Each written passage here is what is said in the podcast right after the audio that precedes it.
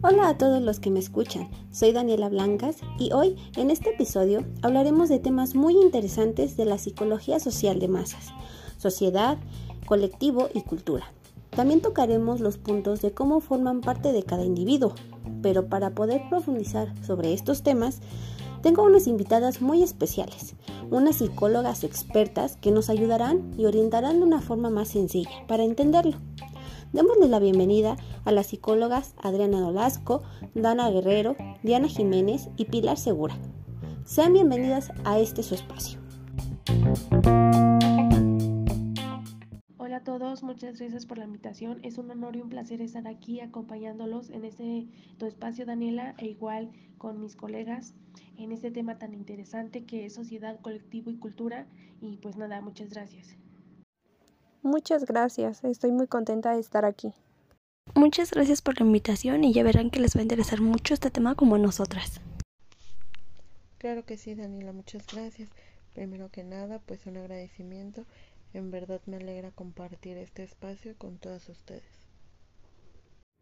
Es un gusto para mí contar con ustedes. Así que primero me gustaría que la psicóloga Adriana nos diera una introducción sobre qué es esta psicología de masas y en qué consiste.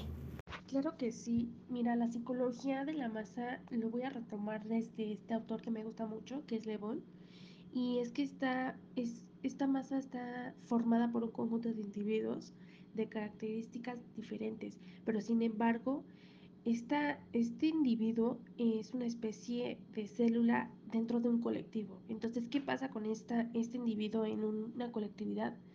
Mm, eh, Le Bon lo retoma como esta reducción de la autonomía, en donde si bien esta personalidad autónoma desaparece, hay una personalidad consciente en donde primen sentimientos eh, de agresividad, en donde tú ya no, como individuo, ya no respondes a unos sentimientos de responsabilidad, al contrario, tiendes a tener emociones violentas o influenciadas con el otro.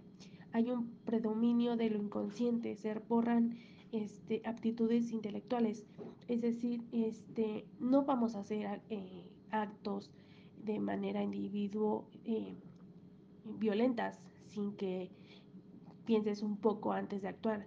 Sin embargo, en conjunto eh, vienen estas personalidades inconscientes, violentas, y, y, hablamos de estos sentimientos de contagio.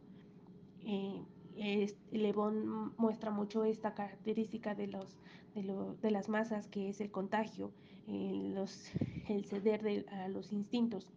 Y es que lo retomo, retomo a Le Bon porque estamos, su, eh, él lo toma como esta sugestionabilidad. Y es que hoy en día es importante mencionar, Dani, Daniela, perdón, eh, que hoy la sociedad es tan sugestionable a, al contagio. Entonces, por eso, por eso retomo un poco a Lebón, más que nada para explicar qué es las masas. Las masas son esto que te menciono, son colectivos, son, son sentimientos, eh, personalidades inconscientes, que si bien no actúan de manera eh, racional, pero también se, eh, un individuo se deja llevar a este, a este poco criterio, porque no, no, no lo piensa. Entonces, eh, yo te podría contestar así. Qué interesante lo que nos comentas, Adriana. Yo tenía más o menos la noción de este proceso, pero eh, no con las bases teóricas necesarias. Yo lo veía más bien como esto que observo en mi entorno. Una vez que conocemos un poco más sobre este panorama, eh, me gustaría retomar este concepto de sociedad. así que me gustaría que Diana nos explicara qué es y cómo es que éste se conforma. Adelante, Diana. Claro que sí, como lo menciona, este concepto es muy importante dentro del tema. La sociedad es el conjunto de población humana que conforma una unidad y en esta sociedad se reside una cultura homogénea. La sociedad contiene diferentes características. Yo les voy a nombrar tres importantes características de la sociedad y la primera es que los integrantes tienen un sentido de identidad y de pertenencia en un mismo colectivo. Esto se debe principalmente a los lazos históricos y de costumbres que tienen entre ellos mismos. La segunda es que la sociedad está ubicada en una determinada zona geográfica y que puede ser tanto de menor o de, de mayor extensión. Y la tercera es que la sociedad establece normas de comportamiento que rigen nuestra misma convivencia. Y pues bueno, eso sería todo por mi parte. Muchas gracias, Diana. Es muy curioso saber que desde que nacemos ya somos parte de una sociedad. Con estos elementos que nos has comentado, tengo entendido, se forman los colectivos. ¿Podrías platicarnos más específicamente qué son y cuáles son sus características, Dana? Por supuesto que sí. Pues mira, como mi colega comentaba, dentro de la sociedad se van a formar colectivos. Estos son agrupaciones sociales donde sus integrantes van a compartir ciertas características o van a trabajar en conjunto por el cumplimiento de un objetivo o un bien común. Esto quiere decir que el individuo no va a pensar por sí mismo o va a actuar por un bien particular, sino que va a actuar y va a pensar por el bien de todas las personas que pertenecen a dicho colectivo. Es decir, si en el individualismo el individuo piensa en un yo, en, en sí mismo, en este no, aquí va a pensar en un nosotros y todo lo que va a hacer va a ser pensando en los demás. Y bueno, ¿cómo se produce esto? Pues profundizando un poco más, en la colectividad se basa más en un aprendizaje social. Este puede ser mediante la imitación o la observación, pero eh, va a perder toda racionalidad del individuo, por lo que va a surgir una mentalidad colectiva. Esto quiere decir que el individuo ya no va a pensar por sí mismo, sino va a pensar conforme a los demás. Y bueno, existen colectivos con objetivos positivos, así como existen y surgen con fines violentos o comportamientos erráticos que podríamos considerar negativos. Eh, un ejemplo de un colectivo positivo podría ser el colectivo de Madres Buscadoras de Sonora. Y un ejemplo de un colectivo negativo eh, podría ser el colectivo eh, del Estadio Corregidora en Querétaro, que como recordamos fue pues una masacre que afectó a muchísimas personas. Es interesante lo que comentas, Ana, porque ya razonando, eh, muchas de las veces permanecemos estos colectivos y actuamos en conjunto, pero pues realmente no sabemos qué es lo que estamos haciendo o por qué lo estamos haciendo. Y aquí pues siento yo que entraría como la parte de cuestionarnos cómo es que estamos actuando. Como último punto me interesaría saber cómo todo esto que hemos platicado hace que se conforme la cultura. ¿O qué es lo que influye para su formación, Pilar?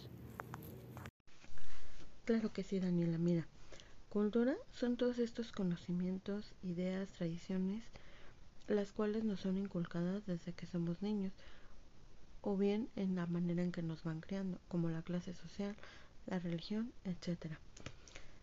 La cultura tiene ciertas características, las cuales son generadas y compartidas de persona a persona basados en aspectos sociales o geográficos. Pero también estas necesidades van mutando dependiendo la sociedad y lo que vaya requiriendo conforme el paso del tiempo. esta cultura influye en ciertas maneras, como las maneras en las que nos expresamos, como puede ser la función y la adaptación social que tenemos a cada momento y estadías de nuestras vidas, ya que no es lo mismo cuando estamos pequeños a lo que nos inculcaron que conforme vamos creciendo nos tenemos que ir adaptando a la nueva sociedad y o empezamos a, a usar este nuestro individualismo y a crear conciencia y actuar de la manera que nosotros creemos correcta pero también nos adaptamos a esta cultura que está en este momento en el que estamos viviendo. Espero que haya quedado un poquito más claro y de verdad agradezco esta invitación a participar con ustedes. Muchas gracias.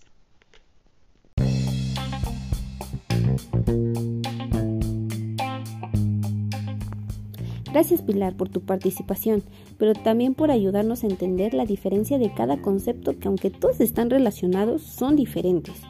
Quiero concluir este episodio solo con esta teoría. La psicología social de las masas es muy importante y nos ayuda a entender de algún modo que las conductas son contagiosas y que hacen que estas mismas se vuelvan irracionales e irresponsables, haciéndonos actuar de una forma tan diferente a que si estuviéramos solos.